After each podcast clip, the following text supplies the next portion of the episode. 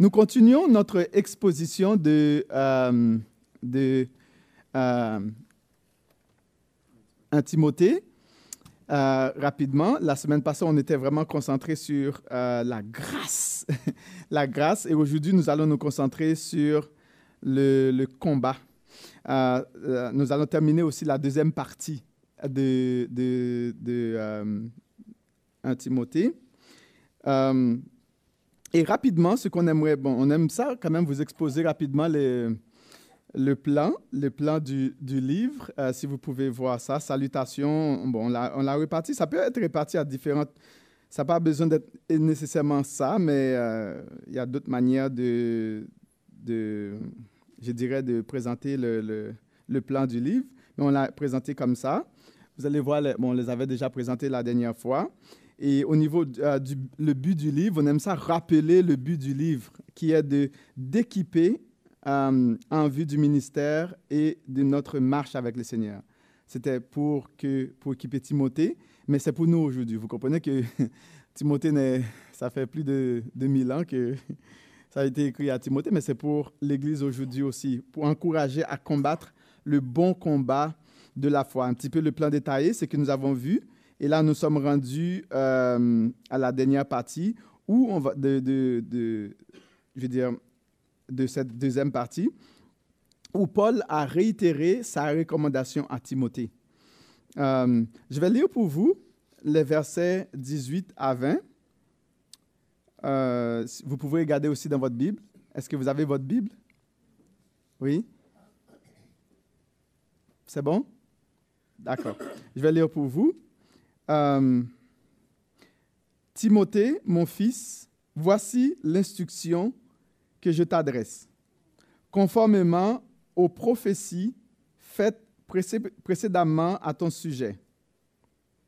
T'appuyant sur elles, combat le bon combat en gardant la foi et une bonne conscience. Cette conscience, quelques-uns l'ont rejeté et ont fait naufrage par rapport à la foi. C'est le cas d'Hyménée et d'Alexandre que j'ai livré à Satan, afin qu'il apprenne à ne plus blasphémer. Seigneur Dieu, on te prie, dans le nom de Jésus, de parler à notre âme, de parler à notre cœur. Tu sais tout ce dont nous avons besoin d'entendre, parce que ton désir, ton plan, c'est de nous façonner à l'image de ton Fils bien-aimé. C'est de nous préparer pour l'éternité, à ressembler de plus en plus à Jésus-Christ, nous préparer à recevoir tes richesses, tes bénédictions, nous préparer pour que nous puissions participer à la gloire à venir. Seigneur, tu sais que nous avons besoin toujours de toi. Tu connais nos faiblesses, tu connais nos manquements. Tu sais, éternel Dieu, euh, comme Jésus-Christ l'a si bien dit, que la chair est faible, mais que l'esprit est bien disposé. Euh, lui qui nous encourage à, à toujours veiller, à prier et à rester, à combattre le bon combat. Seigneur, on te prie dans le nom de Jésus d'ouvrir notre intelligence pour que nous puissions saisir et comprendre ce que tu as à nous dire. Dans le nom de Jésus. Bénis ceux qui nous écoutent en ligne, Seigneur Dieu. Fais-leur du bien, Papa. Touche leur cœur, Seigneur Dieu. Seigneur, répands ta grâce sur eux comme tu le répands sur nous aussi qui sommes ici en présentiel. Dans le nom de Jésus, on te prie. Amen. Paul réitère sa recommandation à, à, Timothée. Et on voit que si on veut regarder euh, euh, une petite structure de cette petite, euh, je dirais, de ces, de ces trois versets, on voit que Paul encourage à combattre le bon combat, d'accord? Et on voit aussi, on aurait pu ajouter d'autres choses, mais on va le développer dans le texte, il livre quelques-uns à Satan. C'est quand même quelque chose, hein, de voir que Paul a, agi de la sorte, comment il était vraiment... C'est un fougueux. Paul était un fougueux pour le Seigneur, il blaguait pas. Hein? euh, donc, mais son but, c'était vraiment d'encourager son but, c'était vraiment d'équiper. Euh, il était conscient du combat dans la foi. Il était conscient du combat dans la foi. Vous savez que la marche chrétienne, on ne peut pas faire du euh, sur place. C'est comme, on va contre courant, c'est soit qu'on avance ou qu'on recule. D'accord? On ne peut pas plafonner. C'est soit qu'on avance avec le Seigneur ou qu'on recule. Il faudrait avoir ça comme si on était toujours sur une, pente. On monte. Une pente. Et il faut monter. Eh bien, la pente, c'est que plus, soit que tu montes ou bien que tu descends. Il y a la force gravitationnelle qui est contre nous quand on monte. Est-ce que vous avez euh, essayé de monter quelques montagnes? Hein? C'est quand même pas drôle. Je ne sais pas si vous avez euh, monté le, le mont Offord. Il y a des endroits, c'est vraiment très à C'est soit que tu montes ou bien où tu descends. D'accord? Donc, on est contre-courant. Le combat est sérieux. Souvent, il y a des personnes qui ne prennent pas conscience que la marche, la vie chrétienne, c'est un combat. Puis les gens pensent que c'est juste le fait qu'on se lève, puis tout va bien, par défaut. On pense que vivre sa, vie spirituelle, ça va aller par défaut. Je dois vous, moi, mon but ce matin, c'est de vous dire que si tu essaies de, de faire ça, ça va vraiment pas bien aller. Dans la marche avec le Seigneur, c'est soit que tu avances ou que tu recules. Soit que tu avances ou que tu recules. Combattre le bon combat. L'apôtre Paul a, dit à Timothée au verset 18 jusqu'au verset 19a, euh, il dit, Timothée, mon enfant, voici l'instruction que je t'adresse conformément aux prophéties faites précédemment à ton sujet. T'appuyant sur, sur elle, combat le bon combat. Combat le bon combat. Donc on voit que euh, c'est une instruction conformément aux prophéties faites euh, précédemment à Timothée. Donc à l'Église, bien sûr, il y avait différents types de personnes. Il y avait les anciens, il y avait les apôtres, il y avait aussi des prophètes, il y avait des diacres. Il y avait différents types de personnes qui avaient différents types, différentes fonctions. Et toutes ces personnes-là formaient une équipe. Une équipe solide. Ils avaient leur, leur fonction. Chacun avait leur, chaque personne avait leur fonction, leur don. On pourrait dire ce sont les dons que Dieu donne. Et ces personnes-là avaient un seul but c'était équiper les croyants pour que ces personnes-là deviennent matures dans la foi et être capables plus tard eux-mêmes de servir et d'équiper d'autres personnes. Et Timothée avait reçu une prophétie. Et il avait aussi, euh, avait aussi euh, euh, reçu l'imposition des mains avec vraiment toutes ces, ces personnes-là qui étaient là, qui l'entouraient. Donc, on comprend que Paul avait reçu des prophéties que Timothée était choisi par Dieu pour diriger l'Église. Plus tard, Paul savait euh, qu'il allait partir et c'était bien encourageant pour Paul de savoir que waouh, on a la relève là. On a trouvé Timothée. Donc, pour l'encourager, Paul va lui rappeler de ces prophéties qui ont été faites à son sujet. C'est important de nous rappeler euh, lorsque Dieu euh, nous appelle, parce qu'il y a des fois, ça ne va pas bien dans notre marche avec le Seigneur. On doit nous rappeler souvent comment est-ce que Dieu nous avait rappelé, euh, appelé. Est-ce que quelle parole que Dieu nous avait donnée? Lorsque ça va pas bien, c'est important d'avoir un frère, une soeur qui nous rappelle. Hey, rappelle-toi, il y avait une prophétie qui avait été faite sur toi. Il y a une parole que tu avais reçue. Il y a un verset que tu avais reçu. Lorsque ça va pas mal, c'est important pour nous de nous rappeler notre point de repère. Moi, je me rappelle euh, ce qui a fait que, que, que je sois ici à Sherbrooke, c'est que j'étais en train de lire dans Ésaïe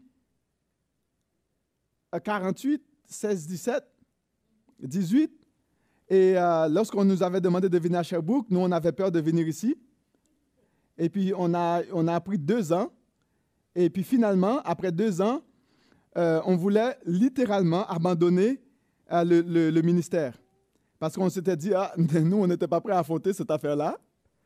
Et puis là, finalement, c'était le 16 janvier, puis j'ai mis une sorte de toison impossible à répondre. Et puis je voulais juste attendre. J'ai donné un mois.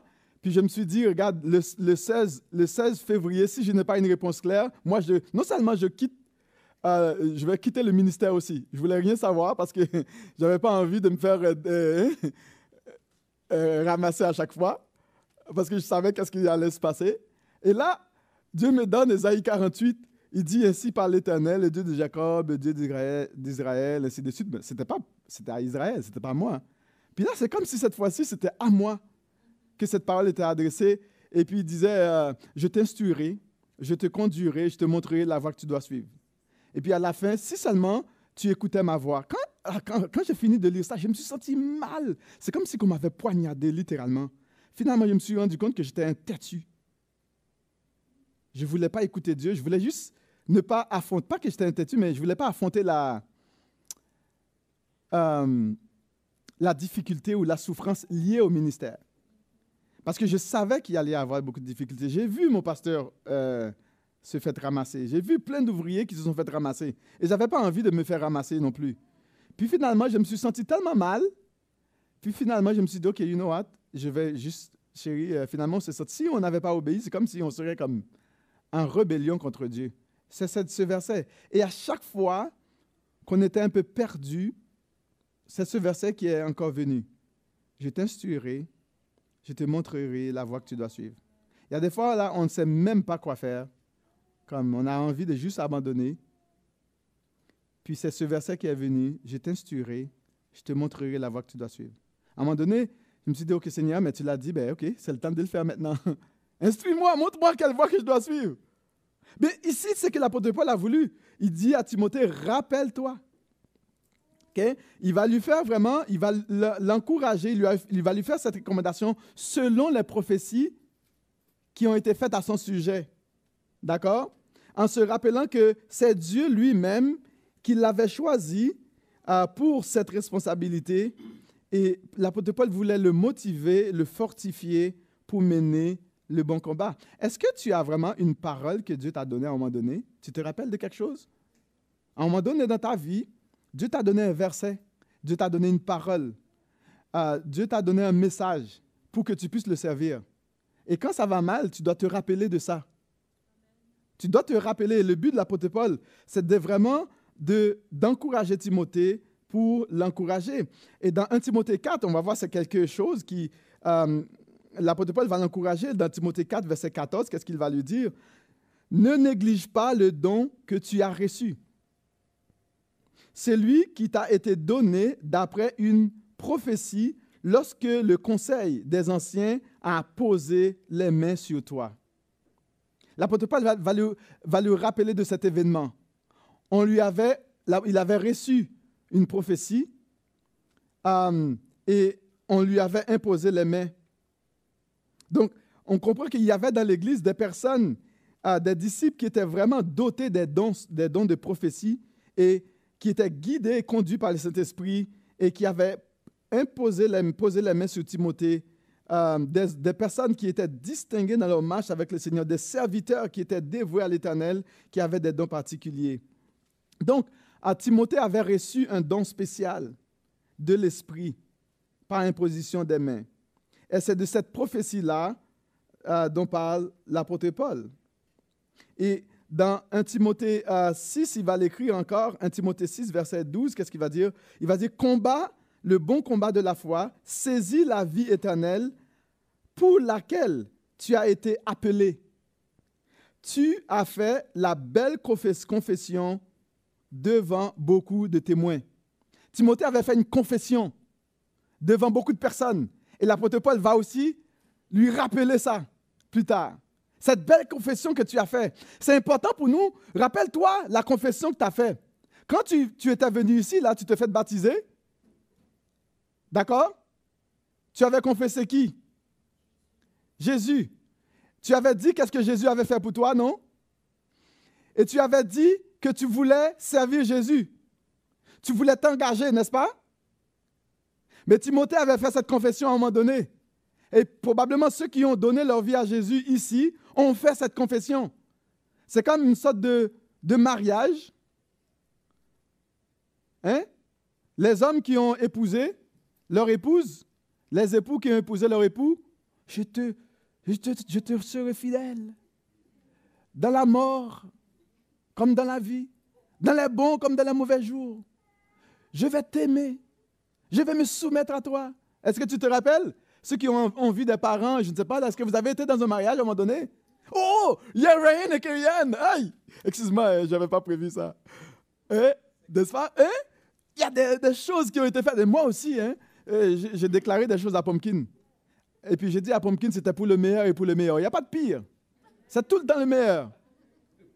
Et puis à un moment donné, il y a quelqu'un qui disait, mais quand le pire va arriver, est-ce que tu vas, vas l'abandonner Puis j'ai dit à la personne, mais je suis déjà pire, comment je peux devenir encore pire? Franchement, je ne peux pas devenir pire que je suis encore. Donc il faut, il faut espérer au meilleur. D'accord? Là, la personne m'a dit, OK, OK, bon, OK. Donc, mais la personne avait peur. C'était un de ses oncles, là, ses grands-oncles sagnéens, là, qui était en plus un avocat. Lui, il comprend les choses hein, euh, différemment. Alors, c'est ça, il faut nous rappeler. L'apôtre Paul va rappeler à Timothée ces choses. Parce qu'à un moment donné dans la vie, dans la marche avec le Seigneur, ce n'est pas facile. Hein? Quand le combat va, va vraiment aller à plein fouet, on n'a pas envie. Et souvent, quand on dort le matin, on n'a pas envie de nous réveiller. Le sommeil est bon. N'est-ce pas? On n'a pas envie de nous réveiller pour parler avec le Seigneur, pour prier, ou du moins pour nous rencontrer ensemble, pour servir le Seigneur. On a envie de nous rester sur le lit. Mais l'apôtre Paul va encourager Timothée. Dans 2 Timothée 1, 6, voici ce que l'apôtre Paul va dire. C'est pourquoi je t'exhorte à ranimer le don de Dieu que tu as reçu par l'imposition des mains. Encore, il le répète encore dans 2 Timothée 1, 6. Pourquoi? C'est pour le bon combat. Pour pouvoir mener le bon combat le bon combat de la foi. L'apôtre Paul va dire à Timothée, combat le bon combat. C'est quoi ton combat présentement? Est-ce que tu as un combat?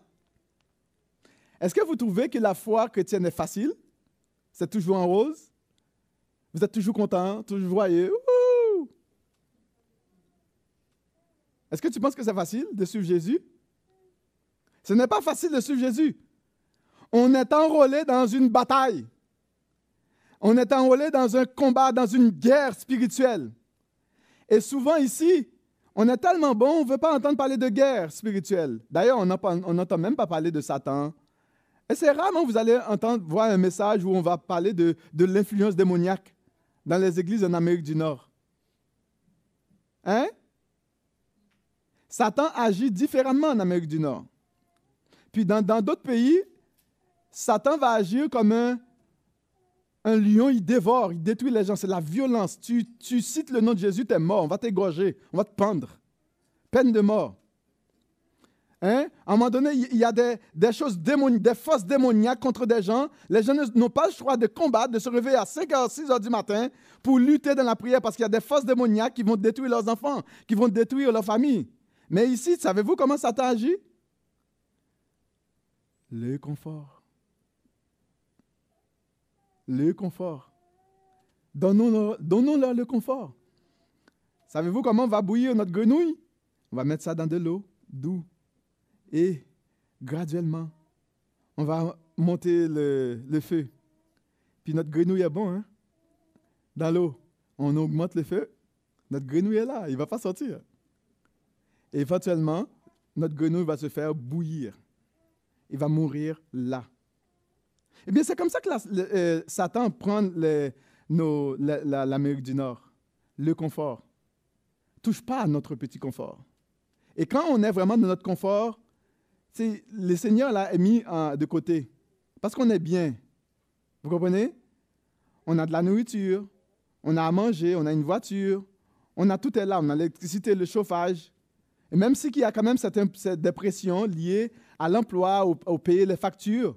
Mais on est capable d'aller travailler. On a l'assistance parfois. Si on n'a on a, on pas un travail, ben on a, euh, le gouvernement va nous soutenir. Le confort, on est quand même bien. On n'est parmi les gens les plus riches au monde entier. D'accord? Même la personne qui est le, plus pauvre ici au Canada est encore riche. Parce qu'il y a quand même toutes sortes de programmes. Si les gens veulent vivre d'une manière ou d'une autre, c'est parce qu'ils veulent. Il y a quand même certains programmes ici au Canada qui va faire en sorte que chacun va trouver au moins un minimum de vie. En Amérique du Nord, c'est le confort. Mais ce n'est pas comme ça dans les autres pays. Le combat est réel. Et l'apôtre Paul va dire à Timothée, combat le bon combat de la foi. Et nous devons être conscients comment, comment est-ce que l'ennemi agit en Amérique du Nord.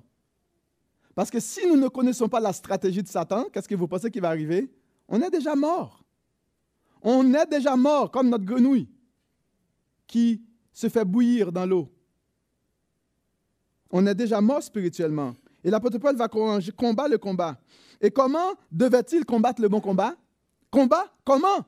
Comment devait-il combattre? L'apôtre Paul va lui dire, en gardant la foi, deux choses, deux éléments extraordinaires. Deux éléments. Il dit en gardant la foi et aussi en gardant une bonne conscience. Combattre en gardant la foi. Et il va parler, bien sûr, au verset, on fait référence au verset 15. Si vous regardez, au verset 15, qu'est-ce que l'apôtre Paul avait dit au verset 15? Il avait dit à Timothée, c'est une parole certaine et entièrement digne d'être reçue. Que Jésus-Christ est venu dans le monde pour sauver les pécheurs. La seule façon de cultiver et de garder la foi, de garder cette foi allumée, allumée, de ranimer cette foi, eh bien, c'est de nous attacher à la parole que Christ nous a donnée. Il n'y a pas d'autre moyen c'est de nous entretenir par des, psaumes, par des chants, par des cantiques, avec nous, nous, nous, euh, nous mettre avec les frères, ceux qui, les sœurs qui, qui, qui veulent vivre pour le Seigneur. Est-ce que vous avez déjà fait un feu de camp?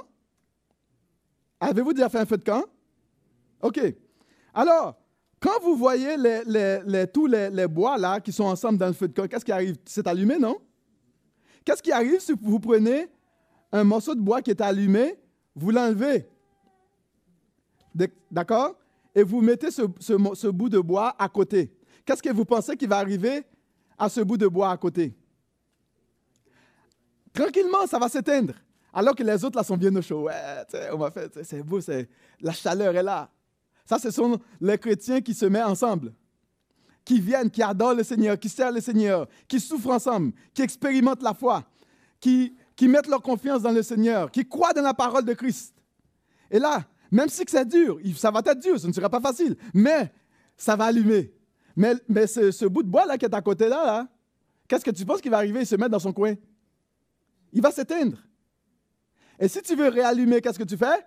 Ben, tu le prends, tu le mets dans le feu.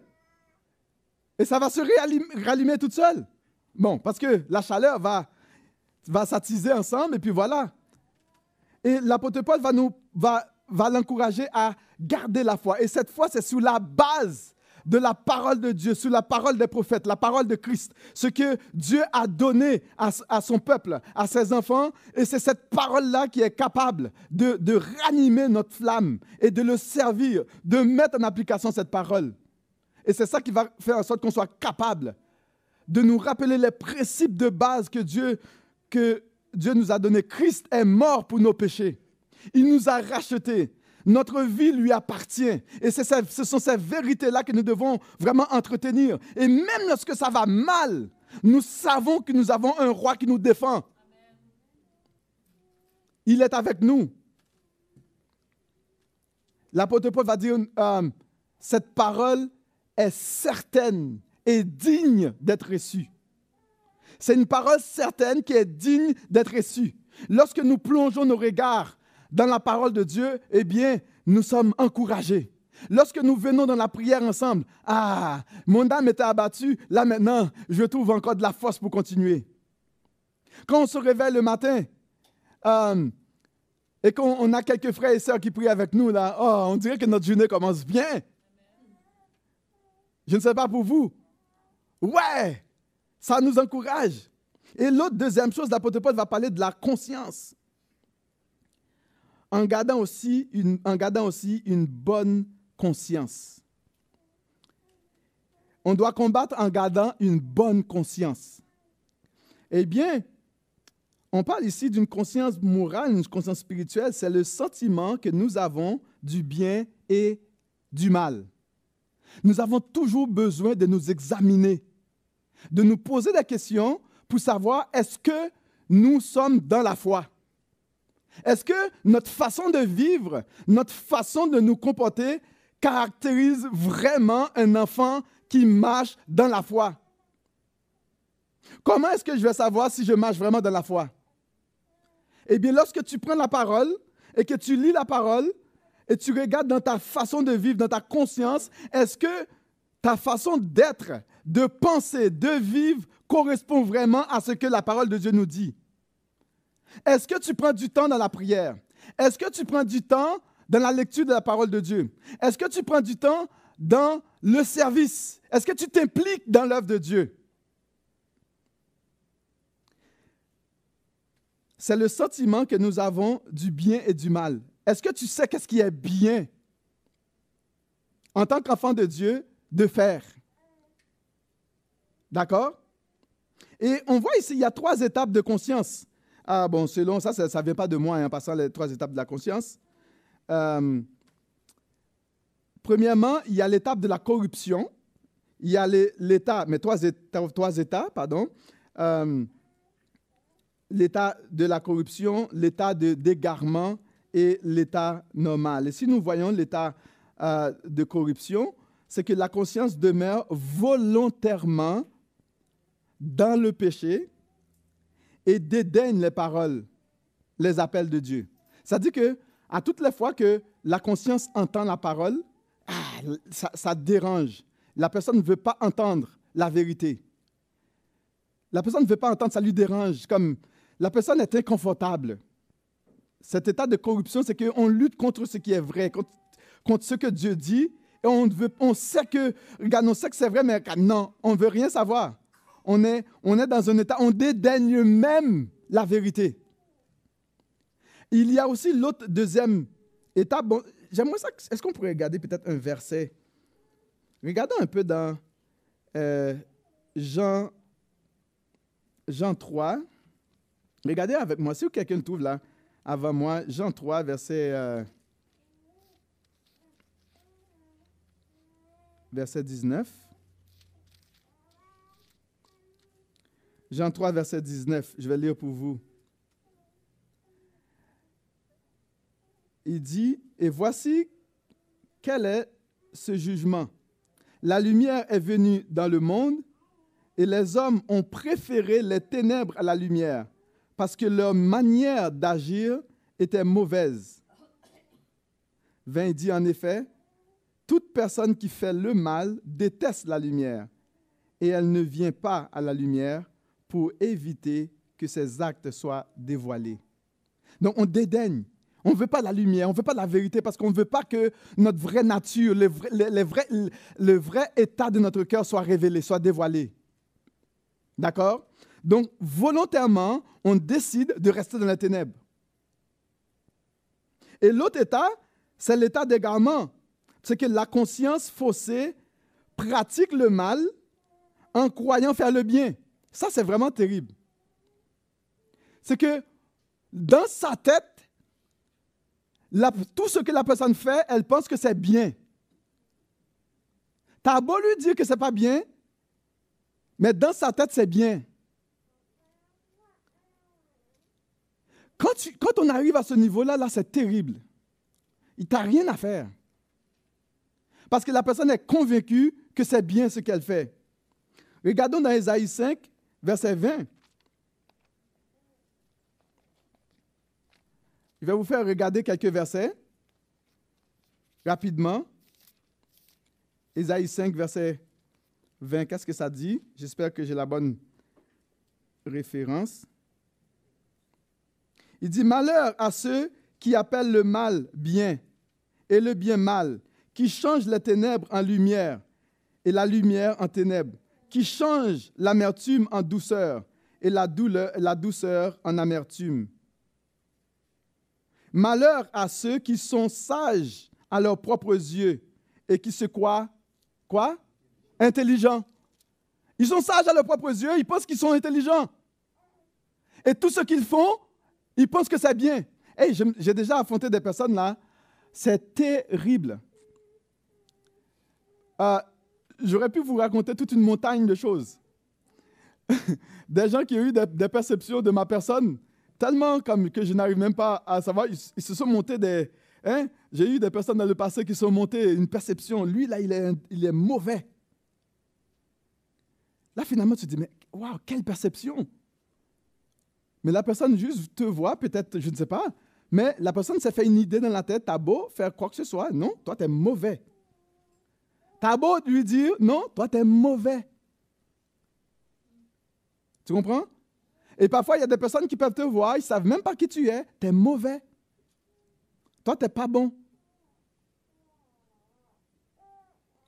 Mais tu as beau essayer de t'expliquer, te justifier, niet. Parce que dans la tête de l'autre, tu es mauvais, tu n'es pas bon. Tu es un bon à rien. On appelle ça la conscience égarée. Parfois, la personne croit que dans son cœur, dans sa tête, dans toute son être, que c'est bon. Ce qu'il fait, ce qu'elle fait est bien. Puis toi, tu as beau essayer, non, tu ne seras jamais bon. Et tout ce que tu dis est pas bon. Tout ce que tu fais est mauvais. Tu as beau essayer du mieux que tu peux, non, tu n'es pas bon. Avez-vous déjà eu des choses comme ça? Certaines des perceptions comme ça? Et il n'y a rien à faire avec ces perceptions, c'est seulement la grâce de Dieu. Ce n'est pas nécessaire de pouvoir euh, lutter avec ces personnes-là. Et l'autre état, c'est l'état normal. On parle de la bonne conscience. Cette conscience a le sentiment d'être dans l'ordre et dans la vérité. C'est-à-dire que quand tu sers le Seigneur fidèlement, quand tu sers le Seigneur selon sa parole et que tu t'impliques, tu ne vas pas vivre une culpabilité. Dans ta marche avec le Seigneur. Parce que tu sais que dans ta conscience, tu fais ce que, ce, la parole de Dieu te demande. Et là, tu es assuré dans ta marche avec le Seigneur.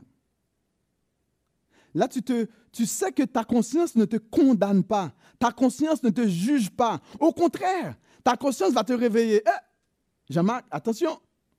Jean-Marc, eh, tu as dit une chose, tu as fait un geste qui n'est pas correct.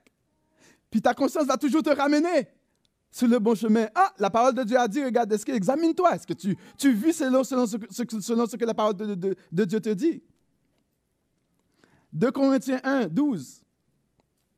Regardons ensemble ce verset.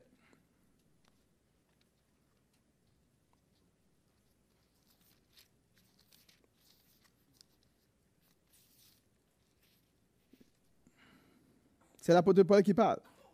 Aux Corinthiens, En effet, voici notre sujet de fierté et le témoignage de notre conscience. Nous nous sommes conduits dans le monde et plus particulièrement vis-à-vis de vous, avec la sincérité et la pureté qui viennent de Dieu. Non pas avec une sagesse humaine, mais avec la grâce de Dieu. Voilà ce qui a fait, l'apôtre Paul a dit aux Corinthiens, voilà ce, qui a fait notre, notre fierté, notre sincérité. Et la manière dont on s'est conduit parmi vous. Donc, la conscience de l'apôtre Paul ne l'avait pas accusé. Là, on parle d'une conscience qui a été régénérée dans la foi. Et une conscience qui, lorsque cette conscience a reçu la parole de Dieu, cette conscience a été vraiment, Dieu, Dieu l'a régénérée. Cette conscience a été euh, boostée par le Saint-Esprit. Et lorsque Dieu, Dieu a donné un cœur pour la loi, un cœur pour la parole de Dieu, un cœur qui s'intéresse à Christ, qui s'intéresse aux œuvres de Dieu, qui s'intéresse à ce que Dieu veut faire, et l'apôtre Paul va, leur dire, parce que hein, l'église de Corinthe voulait vraiment euh, complètement. Euh, ils ont voulu battre Paul. Hein. C'est parce que Paul, il semblait qu'il était un peu. Euh, il était court, il n'était pas un grand homme. Puis il était vraiment comme une petite boute, là, comme on dit. il n'était pas grand. Et puis, puis il se faisait vraiment comme insulter à cause de, non pas par ce qu'il dit ou ce qu'il fait, mais selon son apparence. Donc, l'Église a voulu battre l'apôtre Paul. À un moment donné, il y a pas toute l'Église, mais c'est l'Église qu'il avait fondée. Mais il y avait des gens dans l'Église qui ont voulu le battre. Puis il n'y avait personne pour reprendre ces personnes-là. Puis l'apôtre Paul va leur dire, à un moment donné, il était venu, il, il fallait qu'il quitte, parce que ça allait très mal à l'Église de Corinthe. Mais il va leur rappeler que ce qui est fait notre fierté, notre simplicité, notre sincérité, la manière dont on vit avec vous. C'est ça le combat dans notre conscience, d'avoir une conscience que même lorsque on va vous tomber sur la tête, d'accord? Mais tu t'assures que tu te comportes d'une manière sincère dans le Seigneur. Et ce que tu fais, peut-être que tu peux mal le faire, mais tu ne l'as pas fait dans, dans l'intention de détruire les gens. Tu peux peut-être mal t'y prendre, mais ton intention, ce n'était pas de faire mal aux gens. Il n'y a personne qui est parfait. Dieu connaît l'intention. Et à ce moment-là, ta conscience ne te condamne pas. Ta conscience ne te juge pas. Parce que Dieu sait que l'Esprit de Dieu sait pourquoi, tu es en train de faire quelque chose. Et là, ici, l'apôtre Paul va encourager Timothée vraiment à garder cette conscience. Et si on regarde les trois états, l'état de corruption, l'état d'égarement et l'état normal, l'état spirituellement régénéré, toi, tu te, tu te situes où dans ça? Tu, te situes où de ces trois états au niveau de ta conscience? Quand tu regardes ces trois choses-là, toi, tu es où? L'état de corruption, quand tu entends la parole de Dieu, ça te, comme, euh, la vérité, ça te dérange? L'état d'égarement, tu te bases sur ta propre sagesse, ta propre intelligence, tu penses que tout ce que tu fais est bon, c'est bon, il n'y a personne qui a le droit de te parler, te dire quoi que ce soit, toi tu es dans la vérité, puis tout le reste, c'est, c'est pas bon, c'est mauvais. Ou bien est-ce que tu es vraiment dans l'état normal, où que le Saint-Esprit t'a régénéré par la foi, et que tu as, tu as le Saint-Esprit qui est toujours là pour te laver, de purifier, de sanctifier, où toi, tu n'as pas à te sentir mal? Tu te, tu te, tu te trouves où? Et l'autre deuxième chose, on va vous laisser réfléchir. Deuxième chose, c'est que, euh, point que l'apôtre Paul vous c'est que Paul livre quelques-uns à Satan. Et qu'est-ce qu'il dit? Cette conscience, 19b à 20, il dit cette conscience, on parle de la conscience pure, de la conscience vraiment qui, qui n'est pas jugée par le Saint-Esprit, la conscience qui ne se culpabilise pas, parce qu'il y a des personnes, au lieu de, de se repentir, ils se culpabilisent souvent. Parce qu'ils savent que la manière de vivre n'est pas bien. Et souvent, quand ils entendent la parole de Dieu, au lieu de répondre, ils se culpabilisent. Oh, ben là, plein d'excuses. Comme parce qu'on veut quand même rester, on ne veut pas changer de position, mais au lieu de, de, de changer, mais on se culpabilise pour ne pas changer. Ah, on donne toutes sortes d'excuses pour ne pas sortir de tel état pour aller à un autre état. Donc, l'apôtre Paul va dire à Timothée, cette conscience, quelques-uns l'ont perdue. Ils ont fait naufrage par rapport à la foi. De ce nombre sont Hyménée et Alexandre, que j'ai livrés à Satan afin qu'ils apprennent à ne pas blasphémer. Ouch! Mon ami, quand j'ai lu ça, je me suis dit, what? Ce gars, il est zélé, il était zélé. Il a livré déjà Satan. Oh! Um, il dit que cette, conscience, quelques-uns l'ont perdue. Ils ont fait naufrage par rapport à la foi. Ah, vous savez que l'apôtre Paul a beaucoup voyagé, hein? Et il a pris euh, le. Hein? Il a beaucoup voyagé, beaucoup de bateaux. Et il a utilisé vraiment un thème marin um, pour, pour dire, pour, pour caractériser ceux qui ont fait naufrage. Pourquoi faire naufrage? Vous savez que quand on est dans, dans l'eau, ben, on va contre courant. Et si on ne tient pas notre gouvernail, qu'est-ce qui va arriver? Mais l'eau va, les vagues vont amener l'autre côté, mais on est obligé de tenir. Hein? Pour que le bateau puisse aller droit. Parce qu'il y a toutes sortes de vents, de vagues, de marées, toutes sortes de choses qui vont essayer de pousser contre courant. Puis l'apôtre Paul va dire à Timothée, il y en a qui ont perdu cette conscience, cette bonne conscience, qui ne, qui ne prennent pas le temps de s'examiner et ils pensent qu'ils sont dans la vérité, ils sont corrects, mais ils ont fait un naufrage. Et il a cité deux noms. Il a donné l'exemple de deux personnes. Là, j'ai dit, mais est-ce que... Hey, J'imagine que si, si, mon frère Martin citerait des noms, euh, hey, tu te ferais... Euh, qu'est-ce que tu penses? Hey, mon ami, on commencerait à citer des noms. Lui, il ne s'est pas gêné à citer les noms. Aïe, je dis, oh, tu, eh, Paul, euh, tu blagues pas, toi? Imagine un matin, on commence à citer des noms. Hein, on, serait on se ferait égorger, hein, peut-être. Hein? Moi, je ne serais pas capable de faire ça. Bon.